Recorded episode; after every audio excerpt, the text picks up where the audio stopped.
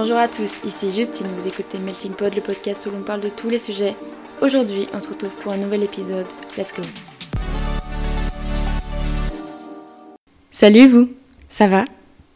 Moi ça va, à part que j'ai bientôt plus de voix et je sens que pour cet épisode ça va être compliqué à tourner, mais à part ça, ça va, je suis en pleine forme. Aujourd'hui, on se retrouve pour un nouvel épisode et aujourd'hui, on accueille surtout un invité. Je pourrais dire un professionnel de santé, un addictologue, Yann Botrel, qui est aussi mon oncle. Mais bref, c'est un addictologue et on va pouvoir vous parler du coup des addictions. C'était une petite intro, je vous laisse avec la suite du podcast, j'espère que ça vous plaira. Alors bonjour, Yann. Est-ce que tu peux te présenter un peu, m'expliquer un peu ton métier dans les grandes lignes, s'il te plaît? Ouais, alors donc je suis Yann Botrel, je suis hypnothérapeute spécialisé en addictologie. Euh, bah, mon métier, c'est de recevoir des gens qui ont des problèmes avec des dépendances, qu'elles soient euh, dépendances aux substances ou comportementales. Et j'utilise un outil qui est magnifique, qui est, qui est l'hypnose ericksonienne, pour euh, notamment travailler sur les émotions, puisque les addictions sont les maladies des émotions. Du coup, pourquoi j'ai choisi ce sujet aujourd'hui? Parce que déjà, il y a des millions de personnes qui sont addictes en France. C'est clair. Et euh, selon l'Office français des dépendances et toxicomanie, 8% des gens sont addicts à l'alcool, 27% au tabac et 13% au cannabis, et principalement les jeunes. Toi, j'ai des vrais chiffres. Bravo. Donc, selon l'INSERM, une addiction est, un- est une pathologie cérébrale définie par une dépendance à une substance ou à une activité avec des conséquences délétères. Est-ce que toi, t'en penses de cette définition Est-ce que tu as une définition euh, pour l'addiction? Ouais, enfin, alors c'est une bonne définition parce qu'effectivement, euh, d'abord, c'est bien de rappeler que l'addiction est une maladie, hein, c'est pas un vice, c'est pas un défaut, c'est une vraie maladie neurologique, pas psychiatrique. On va peut-être développer plus tard, mais euh, parce que en fait, c'est le détournement du circuit de la, le circuit de, la récompense. Voilà. Et en fait, dans en termes d'hormones, il se passe plein de choses, et c'est pour ça qu'on dit que c'est une maladie euh, euh, neurologique et pas psychiatrique. Euh, c'est une maladie qui est chronique, c'est-à-dire que ça ne se guérit pas, mais ça se soigne. Ça se soigne très bien d'ailleurs, mais c'est comme le diabète, c'est-à-dire qu'on addict à vie. Alors moi, par exemple, qui étais fumeur, j'ai arrêté il y a 10 ans. Si j'en retouche une aujourd'hui, c'est ce qui va se passer. Donc je suis soigné, mais je suis pas guéri. Et, donc effectivement, c'est une maladie où on passe en fait, on perd le contrôle de ses consommations.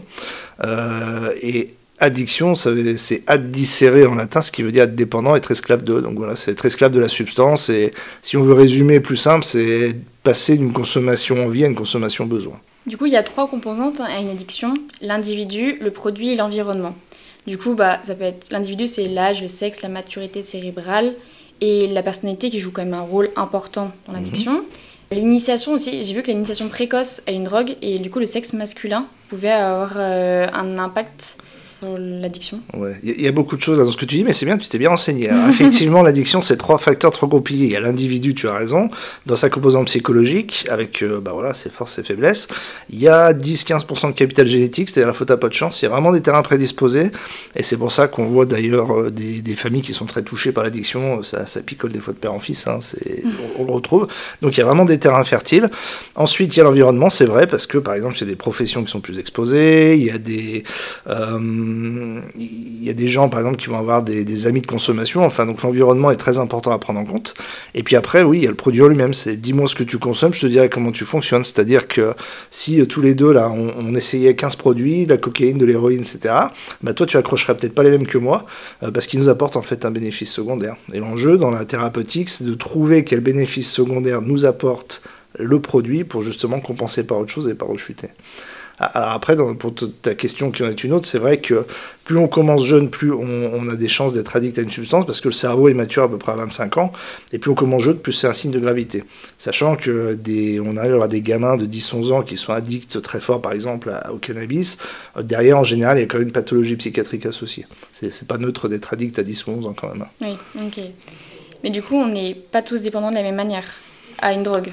Non, et il y, y a des gens qui font ce qu'on appelle du mésusage, c'est-à-dire qu'ils vont, par exemple, l'alcool, ils vont boire beaucoup, ils vont se prendre des cuites tous les week-ends, ou des gens qui vont fumer des joints comme ça, euh, par-ci par-là, mais qui vont pas développer de dépendance, même si c'est trop, c'est pas bon pour le corps, mais, mais ils seront pas dépendants. Et puis il y a des gens effectivement qui vont être addicts, et on n'est pas tous égaux là-devant, et ça, ça se mesure notamment. euh, avec ce qu'on appelle le craving. Le craving, c'est le besoin impérieux d'avoir la substance quand il y a des montées, des envies, et elles sont plus ou moins fortes suivant les gens. Il y a des gens qui décrivent des choses épouvantables, et puis d'autres où c'est plus mesuré. À quel stade on peut dire qu'on est addict à une substance? Alors ça se mesure très précisément sur la base de quatre critères. Donc c'est très objectif, ça permet de, faire le point sur ses consommations. C'est la règle des 4 C. Il y a C comme contrôle, perte de contrôle. C'est si jamais on maîtrise plus sa consommation. Genre tu dis je vais boire un verre et puis en fait tu te tapes la bouteille. Quoi. Après il y a C comme compulsion, on ne peut pas s'empêcher d'utiliser le produit. Euh, il y a une anxiété qui monte en fait jusqu'à ce qu'on consomme. Il y a un effet de soulagement immédiat. Et derrière ce qu'on appelle la descente, et la descente c'est la culpabilité. Plus on avance dans l'addiction, plus on culpabilise. Si bien que tous les gens autour qui disent arrête, arrête, arrête, c'est terrible parce que ça culpabilise encore plus. Après, il y a C comme conséquence, on sait que c'est pas bon pour soi, pour la santé, pour le travail, pour tout ce que tu veux, mais c'est pas assez fort pour arrêter. Et dernier item, c'est le craving, ce que je t'ai dit. Donc ce craving, c'est quand il y a des envies impérieuses.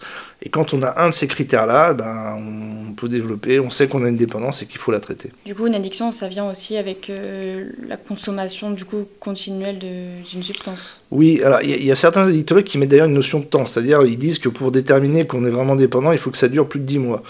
Je trouve que c'est un peu risqué parce qu'il y a des gens quand même qui sont accros très rapidement et à partir du moment où on perd le contrôle, je crois qu'il ne faut pas trop se poser la question de temps. Est-ce qu'il y a différents stades à une addiction? Je ne sais pas s'il y a des stades, mais en tout cas, le corps et le cerveau s'habituent. C'est-à-dire que bah, les gens, petit à petit, insidieusement, augmentent les, quantités. C'est pour ça qu'il y a des gens qui vont boire, par exemple, une bouteille de whisky par jour.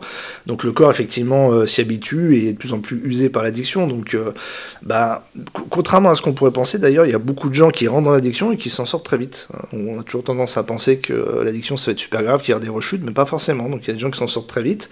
Et puis il y a des gens qui sont à un stade où bah, parfois il faut aussi aller à l'hôpital pour, euh, pour faire un sevrage ou sur la substance et être suivi vraiment de très près parce que tout seul, ça devient compliqué. Au niveau du, coup, du cerveau, dont on a parlé un peu tout à l'heure, mhm. comment ça se passe? J'ai vu qu'il y avait trois circuits un peu euh, impliqués dans, dans l'addiction. J'avais vu le système dopaminergique, le cannabinoïde et euh, le sérotoninergique. La, sérotonine, c'est notamment ce qu'il y a dans les antidépresseurs. C'est une mhm. hormone, c'est l'hormone de la joie, on va dire. En fait, le plus gros, parce qu'il faut, il faut pas trop dans les détails, sinon c'est barbant, mais euh, en gros, la première fois que tu vas toucher une substance psychoactive, par exemple, première cigarette, euh, souvent les gens la trouvent dégueulasse, hein, parce que ça mhm. fait tousser, mais on y retourne. Donc il y, y, a bien quelque chose qui se passe. Il y a la nicotine qui est indépendant. Mais en fait, toute substance qu'on dit psychoactifs, tout neurostimulant, alors la nicotine pour la cigarette, le THC pour le cannabis, l'éthanol pour l'alcool, etc. À chaque fois, ça titille le cerveau à droite, système limbique, et à chaque fois que vous allez utiliser ces produits, ça t'envoie un shoot d'hormone qui est la dopamine, donc hormone du plaisir de la récompense. Donc le cerveau, lui, il adore ça. On s'en aperçoit même pas toujours, hein. donc il réclame euh, sa dose. Donc on y retourne pour avoir son shoot de dopamine. Sauf que normalement, le cerveau, il veut que, tu augmentes les doses pour lâcher le shoot. Donc c'est pour ça qu'on passe d'une cigarette au paquet ou d'un verre à la bouteille. Et sauf que normalement, euh, le cerveau il se rend compte qu'on surproduit la dopamine et que c'est pas normal. En plus, alors, si on prend la cocaïne par exemple, on va sécréter l'adrénaline, qui est une hormone qui booste, on va sécréter la sérotonine, aussi dans les antidépresseurs, donc ouais, tu vois, on va chercher quelque chose. Et donc le, cerveau il coupe ce circuit-là, la dopamine il n'y en a plus dans le corps, et c'est là où finalement on rentre dans le piège, c'est-à-dire qu'on passe de la consommation envie à la consommation besoin, et qu'on prend de moins en moins de plaisir à consommer en fait. Et par contre, le corps est bien fait, à partir du moment où on arrête les addictions, au bout de six mois, les hormones se remettent en place, et puis de nouveau, on est quand même mieux. Quoi. Plus on consomme et si on devient vraiment addict, au final, on prend même plus de plaisir ah, forcément, c'est juste de la dépendance et de l'envie. C'est le piège de l'addiction, c'est-à-dire qu'il y a souvent dans la première prise un effet waouh. Il y a des gens qui te mm. disent euh, mon premier ail de coke ça a été le plus beau jour de ma vie, hein. on, sent, sent, bien, tout puissant. Et puis plus, plus on est dans la consommation, moins on a ces effets-là. Donc on augmente les doses pour essayer de rechercher les effets premiers. Ça fonctionne jamais et c'est pour ça aussi qu'on a des gens qui switchent d'un produit à l'autre, c'est-à-dire qu'ils disent bah, moi j'ai arrêté de fumer, je suis content, mais par contre qu'est-ce que je picole quoi? Il y a un transfert d'addiction, on essaye de rechercher autre chose. Quoi. Par exemple, on dit souvent même quand on arrête de fumer, on, prend, on mange plus et on, prend du poids. On peut transférer même sur euh, l'alimentation aussi. Oui, on peut. Alors des gens par exemple qui vont dire j'ai pris 15 kilos en arrêtant de fumer, effectivement souvent on peut supposer qu'il y a un transfert d'addiction, notamment au sucre, parce que le sucre c'est une vraie substance psychoactive. Il y a des gens qui sont très dépendants au sucre, hein. c'est un peu méprisé mais ça existe. Euh, et c'est vraiment, euh, non plus c'est pas cool non plus. Hein. Euh, mais par contre la prise de poids elle est un peu normale aussi quand même, parce que la cigarette c'est un coupe fin et ça boule des calories. Donc il y a un peu les 2-3 kilos incompressibles. Mmh. Par contre si on se jette dans la bouffe de manière compulsive, effectivement on peut supposer qu'il y a un transfert. Ok, je savais pas qu'on pouvait perdre des kilos avec la cigarette. ah mais les gens qui fument sont plus minces parce qu'on boule des calories. Ok. Mais il y a des, patients qui vous disent, moi si, si je prends un gramme, je te préviens, je reprends la cigarette. Hein. Du coup, il y a des addictions qui sont plus fortes que les autres? Non, je crois pas. En fait, ça, dépend vraiment de l'accroche qu'on a au produit. Et il y a eu un, concept euh, qu'on entend encore, même chez des jeunes, et que tu as sûrement entendu, drogue dure et drogue douce. C'est un truc, ça a été bien géré par les lobbies parce que ça n'a aucun sens. Parce qu'en fait, on considérait que l'alcool et le cannabis étaient une drogue douce. Alors qu'en fait, quand tu fumes 30 joints par jour ou tu te bois 3 litres de vin par jour, ça n'a rien de, doux. Quoi. Mhm. Et, et, quand on. Il y a beaucoup d'études qui montrent que quand on euh, fait les conséquences de l'alcool, c'est-à-dire physique, psychologique et sociale, c'est de loin la drogue la plus dure euh, devant l'héroïne et, la cocaïne. Donc, y a... Donc en fait, euh, à partir du moment où on développe une dépendance, on ne souhaite à personne, c'est une prison, il n'y a pas de drogue douce en fait. Hein. Ok, donc en fait, il n'y a pas vraiment de différence que j'aurais pu me dire pour l'héroïne ou la cocaïne qui sont des drogues peut-être plus fortes ou plus mm. différentes que je sais pas un joint quelque chose comme ça. Ouais. Il y, a quand même des produits un peu plus addictogènes c'est vrai. La cocaïne par exemple on sait qu'on la maîtrise pas. On a l'illusion de, de, maîtrise au début mais c'est des substances qui sont quand même très addictogènes mm-hmm. plus que plus, plus que le, cannabis. Mais en fait la substance la plus addictogène au monde c'est la nicotine. C'est la drogue la plus puissante. C'est celle qui en 8 secondes elle monte au cerveau et arrêter de fumer c'est une des, des, des, drogues les plus difficiles à arrêter en réalité hein. Et surtout, il y a le plus de monde aussi, je pense, qui consomme des cigarettes que. Heureusement, quand même. Parce qu'il n'y a pas les mêmes effets euh, sur le comportement. il y a aussi des nouvelles du coup, addictions, enfin des nouvelles drogues qui sont arrivées avec le temps, avec des produits euh, détournés du coup de leur usage, que ce mmh. soit le poppers, l'école, les solvants, mmh. ou même le protoxyde d'azote, euh, quand on veut que c'est les cartouches de siphon à chantilly, mmh. quand même. Et il y a aussi euh, le chemsex, toi que tu en parles euh, pas mal en ce moment. Est-ce que tu peux nous en dire deux, trois mots là-dessus? Quand, tu parles des nouvelles drogues, alors effectivement, il y a toujours, mais ça, ça a toujours existé en fait, hein, des produits détournés. Alors euh, oui, protoxyde d'azote, le gaz hilarant, où il y a des vraies addictions, tu as raison. Bon, le popper, ce genre de produit, c'est quand même moins dictogène, hein, c'est mm. plutôt plus récréatif. et puis après, il y a la grande catégorie de ce qu'on appelle les nouvelles drogues de synthèse. Donc ça, c'est des trucs qui sont fabriqués dans les laboratoires à l'étranger et qui imitent les effets d'autres drogues. et dans le chemsex, on utilise, alors notamment euh, plusieurs Euh, la 3MC, qui est une drogue de synthèse qui on appelle ça un peu la cocaïne du pauvre parce que ça a un peu ça une amphétamine aussi, ça booste un petit peu, ça a un pouvoir addictogène épouvantable. Euh, c'est utilisé dans des marathons sexuels, on ressent plus la fatigue, ça désinhibe, c'est antactogène, c'est-à-dire qu'on a l'impression que nos sens sont décuplés. Mmh. et parfois c'est associé à du GHB. Alors, le GHB est interdit en France, c'était un produit anesthésique. Euh, aujourd'hui, c'est du GBL, c'est des choses qu'on trouve dans le magasin de bricolage, par exemple. Donc là, tu as un détournement et ça se transforme en GHB dans le corps. Euh, c'est un truc pour nettoyer les parquets ou les jambes de voiture. Donc là, on voit encore un détournement d'un produit euh, ménager. Et quand le roi Merlin, je vais peut-être pas citer de marque, ou Casto, voilà, vend 15 bidons de GBL en général, il se pose la question quand même si c'est pas détourné.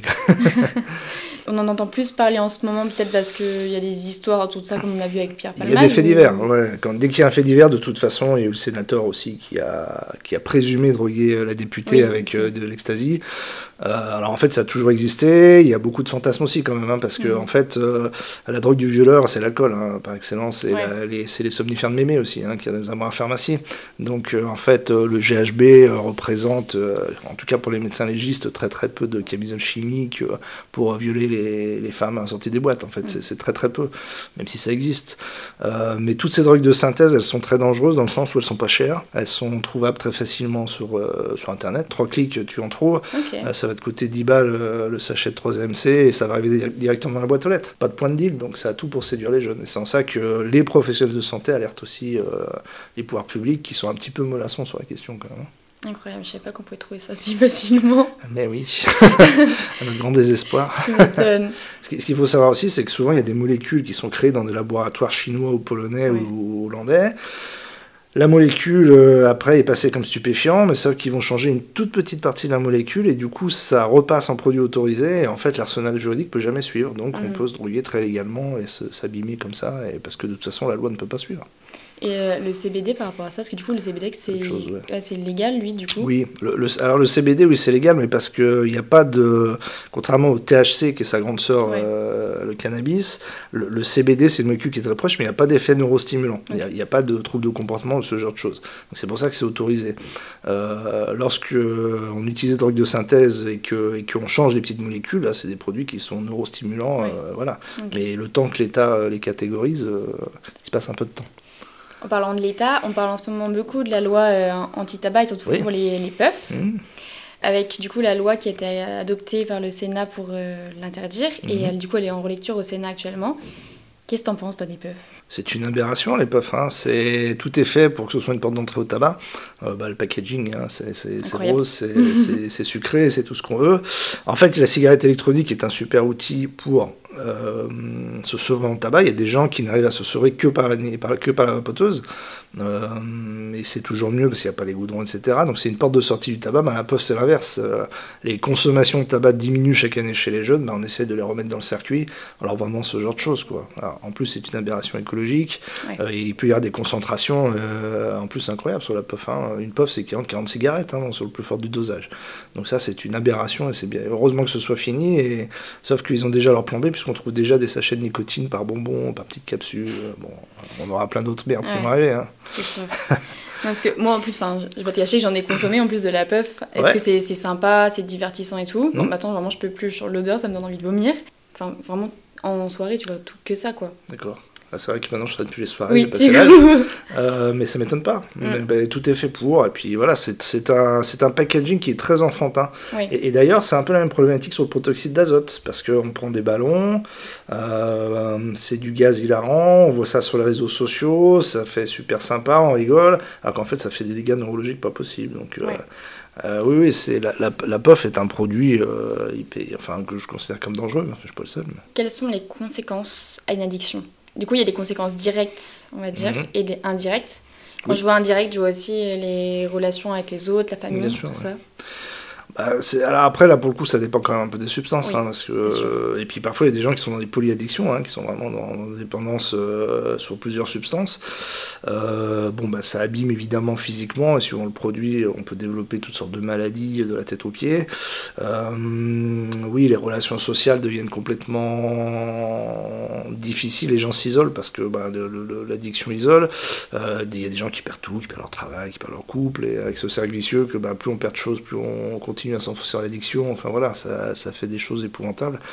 Euh, et puis puis il y a les overdoses. Et voilà. En fait, l'addiction, ça tue à peu près 120 000 personnes par an. Euh, essentiellement le tabac et, l'alcool, pas que. Euh, il y a plein d'overdoses qui passent un peu inaperçues aussi. Et, donc, c'est, tu vois, par exemple, c'est le double de la Covid.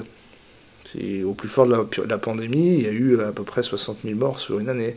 Ben, chaque année, les addictions, c'est le double de la Covid. Alors n'en parle pas autant qu'à bah l'époque euh, du Covid. Et puis ça fait longtemps que ça dure. Mais ça aurait bien plutôt diminué parce qu'aujourd'hui on a fait quand même des efforts de prévention sur l'alcool par exemple. Aujourd'hui on sert plus de vin rouge à la cantine, mais c'est pas si vieux. Donc euh, voilà, il y, a, y a quand même des prises de conscience, mais il y, a, toujours des, nouvelles substances qui arrivent. Celui qui pense qu'il va éradiquer la drogue, il n'est pas encore né. Il y a des fois des postures politiques, on sort les bras, mais, mais sauf que la vérité c'est qu'il n'y aura jamais de société sans drogue, ça fait partie de la société et c'est comme ça depuis la préhistoire. Et ça va continuer, il y a toujours des nouveaux produits, donc il faut s'adapter. Et, surtout, il faut faire la prévention. La répression ne sert absolument à rien dans les addictions. Mhm. Tu penses que c'est une question de lobby Que ça arrange que les gens. Bah, il y, a des lobbies qui sont très forts. Le lobby de l'alcool est très très fort. Euh, le lobby de la cigarette euh, l'est quand même aussi. Euh, quand on a un ancien ministre qui dit que le vin est un alcool pas comme les autres et qu'on peut pas être dépendant au vin, c'est juste une aberration. Mais c'est quelqu'un qui est, qui est, très porté par les lobbies, par exemple, ce, type-là. Hmm. Donc oui, il y, a eu un passé un moment aussi. L'OMS disait que, ou en tout cas, ou alors c'était en France, on disait qu'il fallait pas plus de deux verres par jour, mais pas tous les jours. Enfin, et le pas tous les jours. en fait il est négocié par les lobbies du vin aussi, parce que il faut, faut pas dire qu'il faut qu'on puisse boire quand même un peu. Euh, tu avais peut-être entendu aussi à une période où on disait que le vin rouge était bon pour le cœur. Un petit vin rouge, bah, c'était mhm. des études qui étaient payées par les lobbies de l'alcool. La vérité, c'est que le foie ne sait pas synthétiser l'alcool à la première goutte. Donc l'alcool est physiquement mauvais. Après, il y a une fonction euh, sociale. Mais... Il y a ça aussi, pourtant, à l'époque, euh, s'il n'y avait pas un verre de, de vin rouge à table, à l'époque, c'était aberrant. Oui, et puis, mais de toute façon, l'alcool est omniprésente. moi, moi l'un des freins, souvent, de mes patients, quand ils doivent arrêter l'alcool, la première préoccupation, c'est qu'est-ce que je vais dire aux autres? Ça peut paraître fou quand on est. Mais, mais parce que euh, c'est vrai qu'aujourd'hui, si vous dites je bois pas d'alcool, vous êtes un peu un martien. Hein. Mm, mm. C'est-à-dire que les gens disent ah, mais si t'arrives, t'es pas drôle. Il y a toujours cette notion-là que. Une femme, t'es enceinte directement. Oui, voilà. Euh, donc il y, a encore plein d'idées reçues et l'alcool est omniprésent. Donc, euh, et l'alcool a une fonction. Il ne s'agit pas d'arracher les pieds de vigne, personne ne demande ça. Mais, mais, simplement, les 5% qui tombent dépendant de l'alcool, c'est épouvantable. il faut faire la prévention. Est-ce qu'on peut sortir d'une addiction? Heureusement, oui. Il faut un peu d'espoir quand même.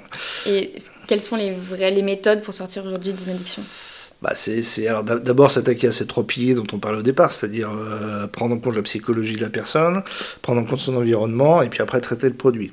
Euh, il y a par exemple deux substances quand même qui sont dangereuses si on fait un sevrage brutal, c'est l'alcool et les benzodiazépines, c'est des médicaments, des tranquillisants. Mhm. Euh, donc parfois les sevrages doivent se faire vraiment médicalement assistés, donc il y a les armes, j'allais dire, médicamenteuses. Et, on, peut, après, on peut être accro du coup aux médicaments Bien sûr. après? Bien sûr. Mais paradoxalement, par exemple, pour un sevrage en alcool, il faut prendre une benzodiazépine, qui est le Commercial. Mais, euh, et les benzodiazépines, c'est des molécules qui sont addictogènes aussi. Donc, ok, donc ça, ça un peu. Voilà, c'est comme ça. De même qu'il y a des gens qui vont se faire opérer ils vont avoir euh, tout ce qui est tramadol, des opiacés, des antidouleurs, et puis on s'aperçoit que deux ans après, leur médecin généraliste leur prescrit encore sans se poser plus de questions que ça. Euh, bon, et puis parce qu'en fait, on a développé une addiction aux opiacés.